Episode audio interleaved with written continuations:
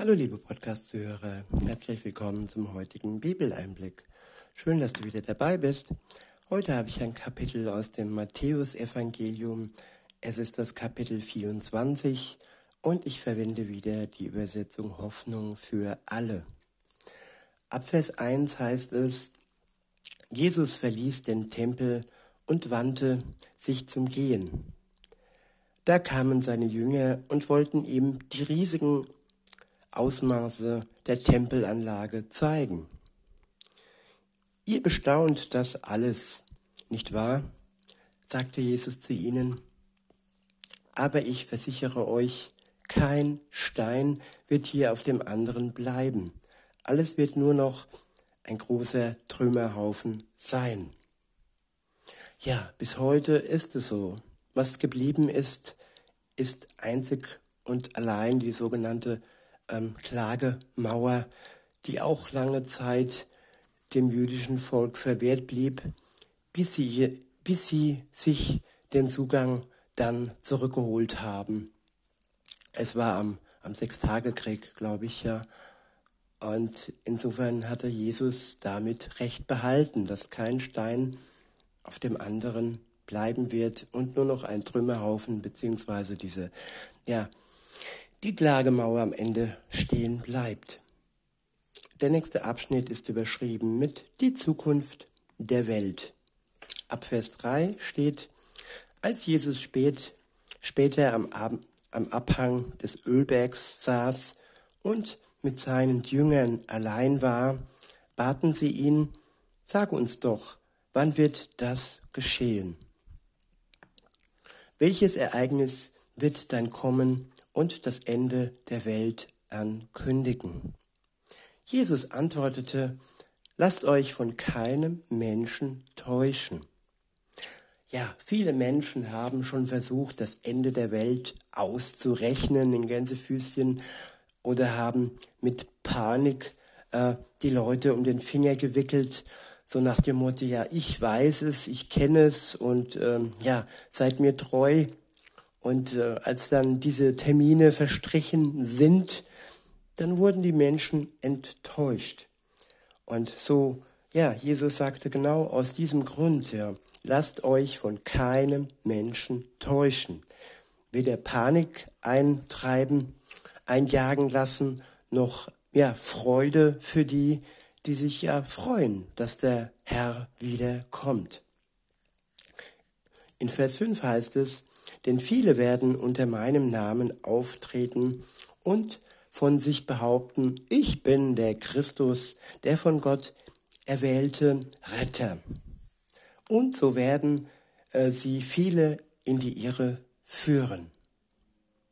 Ja, es gibt das sogenannte, ich weiß nicht, ob es genauso heißt, heißt äh, Jesus-Syndrom, das in Jerusalem oft auftritt, dass Leute auf einmal sagen, ja, dass sie Jesus sind.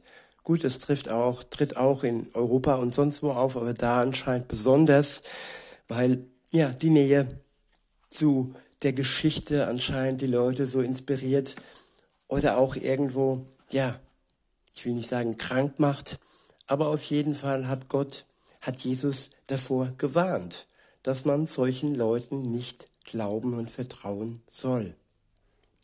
Weiter heißt es, und so werden sie viele in die Irre führen. Ihr werdet von Kriegen hören und davon, dass Kriege drohen. Lasst euch dadurch nicht erschrecken. Das muss geschehen, doch es bedeutet noch nicht das Ende. Ja, es gibt Kriege seit Anbeginn der Zeit, angefangen mit Kain und Abel, die sich bekriegten und ja, ja, der eine Bruder starb am Ende. Und so ist es bis heute geblieben, dass Kriege immer wieder und wieder auftauchen. Diese aber noch lange nicht oder eben nicht das Ende ja bedeuten. In Vers 7 heißt es dann, ein Volk wird gegen das andere kämpfen und ein Königreich das andere angreifen. In vielen Teilen der Welt wird es Hungernöte und Erdbeben geben. Das alles ist aber erst der Anfang, so wie die ersten Wehen bei einer Geburt. Der nächste Abschnitt ist überschrieben mit die Verfolgung der Christen und die Zerstörung Jerusalems. In Vers 9 heißt es, dann werdet ihr gefoltert, getötet und in der ganzen Welt gehasst werden, weil ihr euch zu mir bekennt.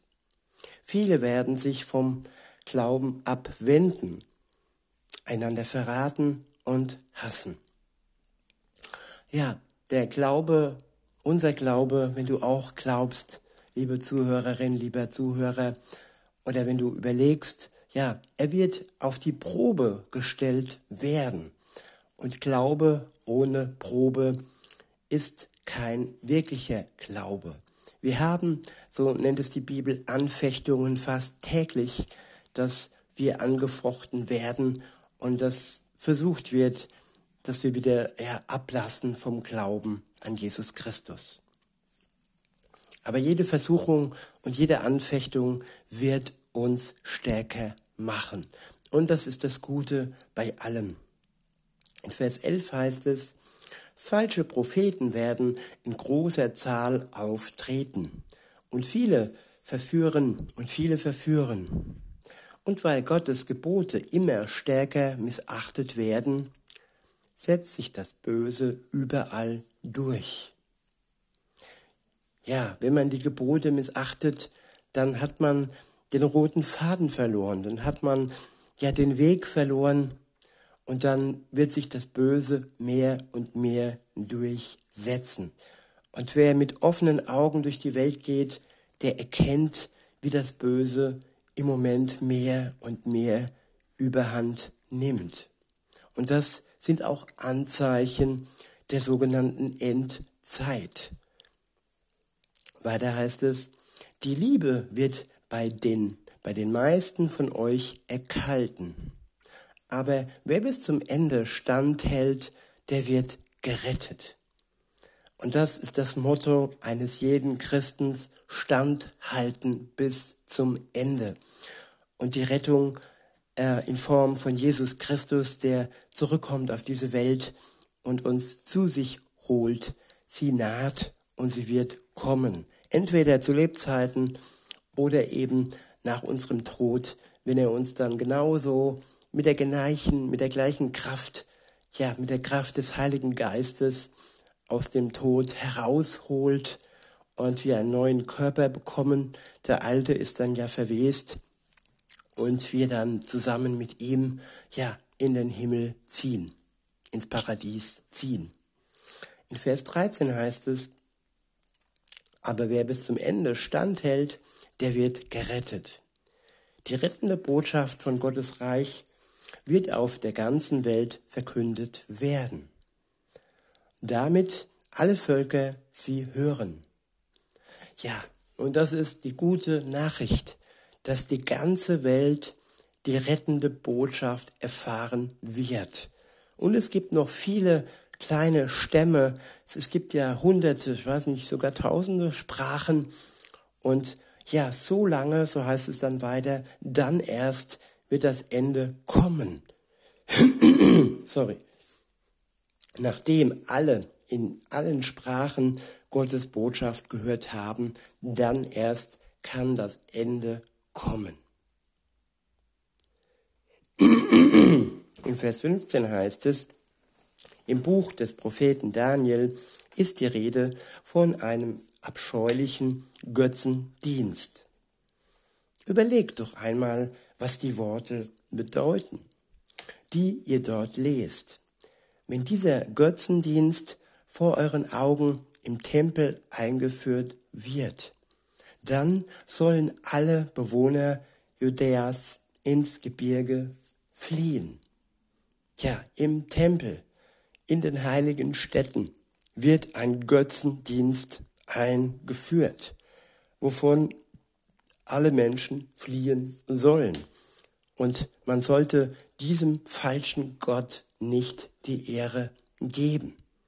Einem Götzen, einem, ja, einem Gegenstand oder einem Menschen oder einer, ja, einer Irrlehre oder einer ja, weltweiten Propaganda, dem sollte man nicht die Ehre geben.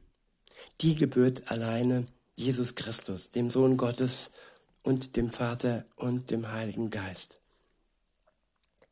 Weiter heißt es, wer sich gerade auf dem Dach seines Hauses aufhält, soll nicht erst im Haus seine Sachen für die Flucht packen. Wer auf dem Feld arbeitet, soll nicht erst nach Hause laufen, um seinen Mantel zu holen.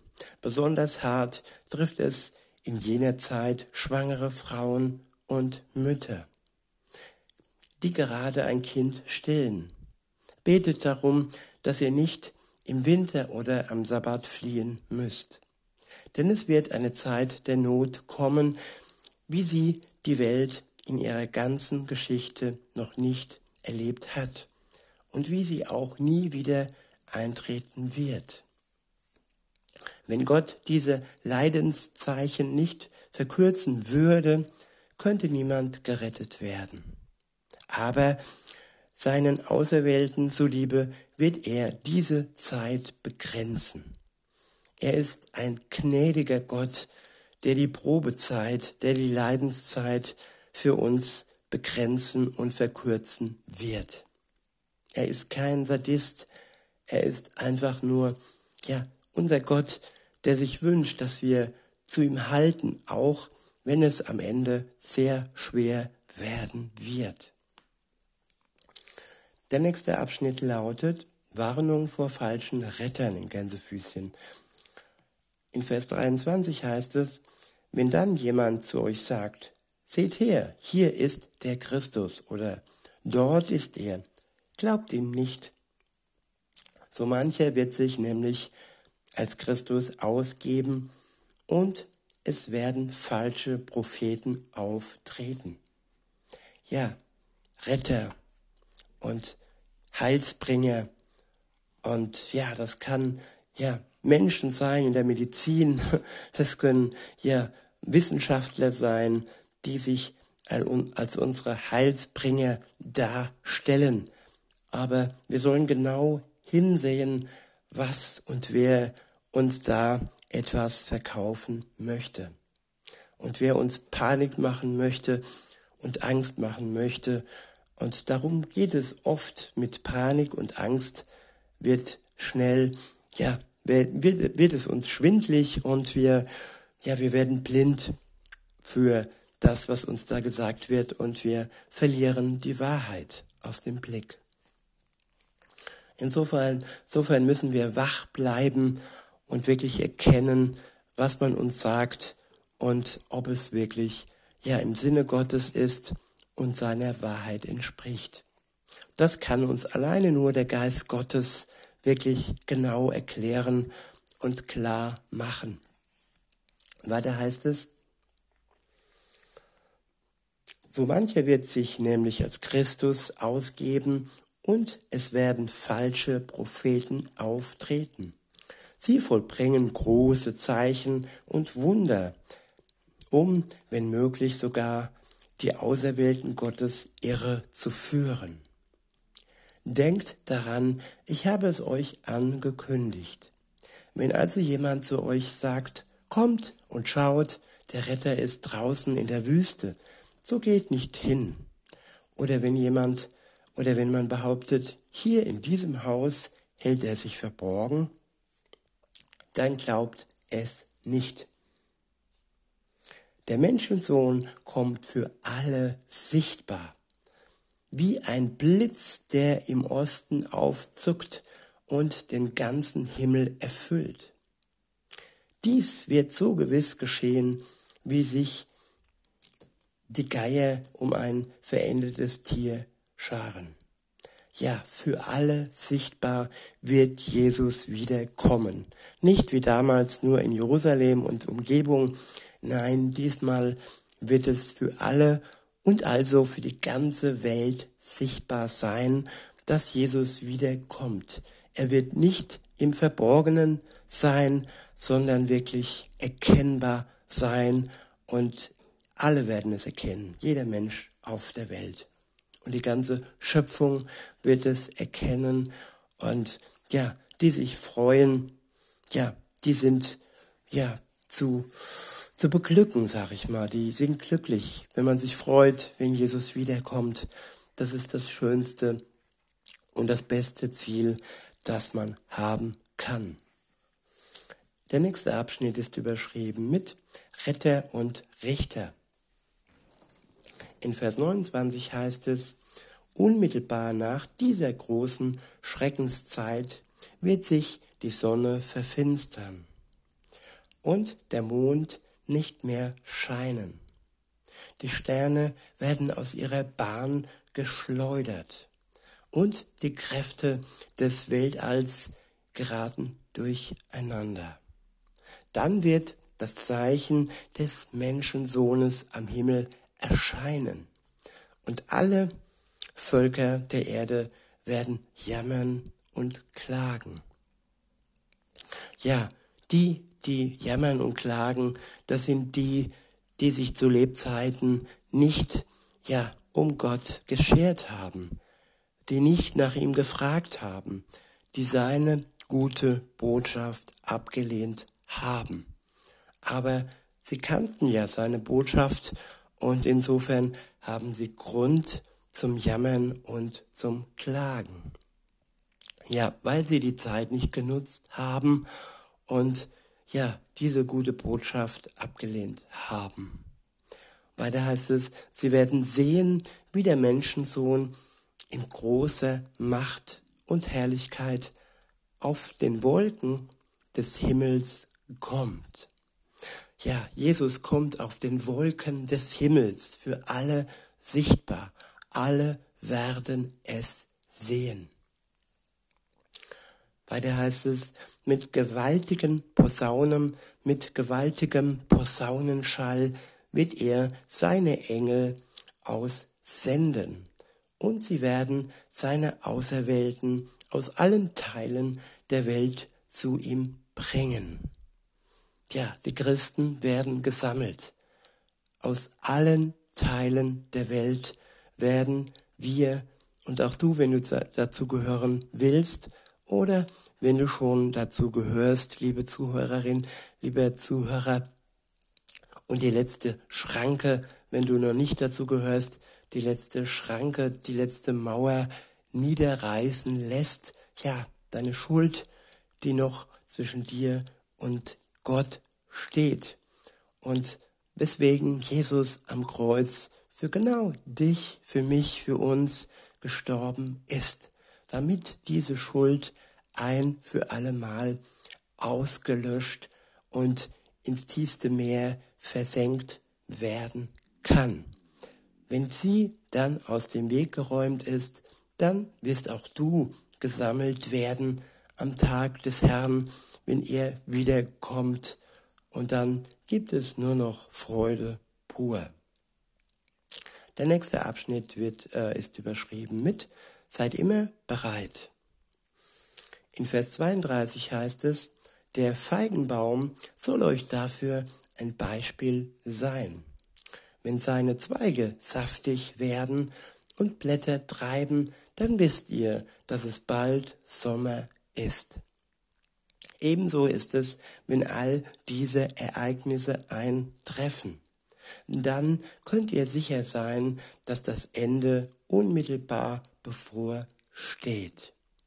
Ja, wenn die Ereignisse schrecklich werden und man wirklich bis an die Grenzen seiner Kraft kommt und keine Kraft mehr hat, dann wird es Zeit, liebe Zuhörer, ja, dass wir uns Jesus anschließen. Und wenn dann die allerletzten Zeichen kommen, dann kann es fast schon zu spät sein. Deshalb sollten, sollten wir dieses Ereignis und diesen Schritt nicht zu lange hinausschieben.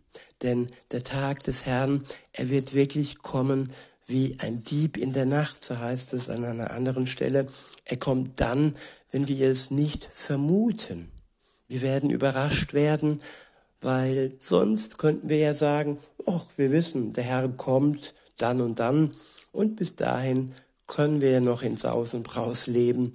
Aber nein, es ist eben nicht so, dass man erst weiß, wann der Tag kommt.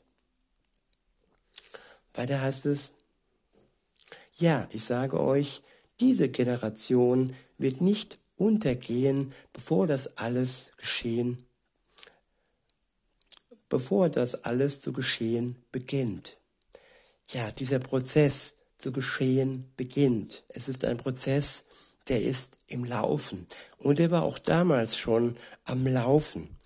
Der Beginn ist eigentlich, nachdem Jesus ja zurück in den Himmel gegangen ist, äh, schon vonstatten gegangen. Seit der Zeit ja ist das Ende der Welt schon vorangeschritten. Zeit ist relativ, aber die Anzeichen werden immer deutlicher. Das kann man auch sehen. Weiter heißt es, Himmel und Erde werden vergehen, meine Worte aber haben für immer Bestand. Ja, das ist alles schrecklich, das ist alles traurig, das ist alles erschreckend, das macht Panik, das macht Angst vielleicht, aber die Worte Gottes, die werden niemals vergehen. Das, das sind Worte des Trostes, das sind Worte der Hoffnung, es sind Worte der Liebe, der Gnade und es ist ein Ausweg aus dem Schrecken, liebe Zuhörerin, lieber Zuhörer. Insofern machen die Worte Gottes Hoffnung und sie zeigen uns den Ausweg. Und sie zeigen uns sie in der Person Jesus Christus, der hier schon gelebt hat und der nicht nur Person und Mensch war, sondern auch Gottes Sohn ist und bleiben wird. In Vers 35 bzw. 36 heißt es, und doch weiß niemand, wann das Ende kommen wird. Ähm, auch die Engel im Himmel nicht. Ja, noch nicht einmal der Sohn. Den Tag und die Stunde kennt nur der Vater. Wenn der Menschensohn kommt, wird es sein, sein wie zur Zeit Noahs. Ja, zur Zeit Noahs. Da waren auch viele beschäftigt mit Saus und Braus und viele wollten nicht hören auf den Propheten Noah, der ihnen sagte, kommt mit in die Arche, denn die Welt wird überflutet werden. Und ja, und dann kam Jesus und er hatte auch gesagt, ja, schließt euch mir an, dann werdet ihr gerettet werden. Insofern kann man diese Zeit sowohl vergleichen mit der Zeit Noahs. In Vers 38 heißt es, damals vor der großen Flut aßen, tranken und heirateten die Menschen, wie sie es immer taten. So ging es, bis Noah in die Arche stieg. Die Leute merkten nichts von dem Unheil, das ihnen bevorstand, bis die Flut sie alle mit sich riss. So wird es auch beim Kommen des Menschensohns sein. Zwei Männer werden auf dem Feld arbeiten, der eine wird angenommen und der andere bleibt zurück. Ja, liebe Zuhörerinnen, lieber Zuhörer, angenommen wird der, der an Jesus Christus glaubt, der ihm vertraut. Und zurückbleiben und weggerissen werden wird der oder die, die ihm kein Vertrauen schenkt. In Vers 41 heißt es, zwei Frauen werden Getreide mehr mahlen, der eine wird angenommen, die andere bleibt zurück. Deshalb seid wachsam und haltet euch bereit, denn ihr wisst nicht, wann euer Herr kommen wird. Eins ist doch, eins ist euch doch klar. Wenn der Hausherr wüsste, wann ein Dieb bei ihm einbrechen will, würde er wach bleiben und sich vor dem Einbrecher schützen. Seid also zu jeder Zeit bereit, denn der Menschensohn wird gerade dann kommen, wenn ihr am wenigsten damit rechnet. Der nächste Abschnitt ähm, lautet, der treue Verwalter. In Vers 45 steht, wie verhält sich denn ein kluger und zuverlässiger Verwalter? fragt Jesus die Jünger. Angenommen, sein Herr hat ihm die Verantwortung für die übrigen, die, für die übrige Dienerschaft übertragen und ihn beauftragt, jedem rechtzeitig sein Essen auszuteilen. Dieser Verwalter darf sich glücklich schätzen, wenn sein Herr dann zurückkehrt und ihn gewissenhaft bei der Arbeit findet. Ja, gewissenhaft arbeiten und das, was Gott uns anvertraut, gut einsetzen, nicht missbrauchen und für alle, die er uns in den Weg stellt, ja, einen, einen guten Dienst zu leisten. In Vers 47 heißt es, ich versichere euch, einem so zuverlässigen Mann wird er die Verantwortung für seinen ganzen Besitz übertragen. Wenn jener Verwalter aber unzuverlässig ist und im stillen denkt, ach was, es dauert bestimmt noch lange, bis mein Herr kommt, und er fängt an, die anderen Diener zu prügeln, sich den Bauch vollzuschlagen und Trinkgelage zu veranstalten, dann wird die Rückkehr seines Herrn ihn völlig überraschen. Ja, wer sich betäubt mit Alkohol und wer gewalttätig ist und denkt, ich kann das ja alles verbergen oder ich kann das alles noch gut machen, bevor der Herr zurückkommt, der wird eine herbe Überraschung bekommen. Weiter heißt es, dann wird die Rückkehr seines Herrn ihn völlig überraschen. Denn sein Herr kommt, wenn er nicht damit rechnet. Er wird den Verwalter hart bestrafen und ihm den Lohn geben, den die Heuchler verdienen. Er wird ihn hinausstoßen dorthin, wo er nur noch heulen und ohnmächtiges Jammern, dorthin, wo es nur noch heulen und ohnmächtiges Jammern gibt. Ja, insofern wünsche ich uns allen, dass wir wachsam bleiben und dass wir uns zur rechten Zeit, am besten heute und nicht morgen, für Jesus Christus entscheiden, ihm die Treue halten und uns ausrüsten lassen mit allem, was wir benötigen für die letzte schwer werdende Zeit, bis er dann wiederkommt und uns zu sich holt. In diesem Sinne, liebe Zuhörer, wünsche ich euch noch einen schönen Tag und sag bis denne.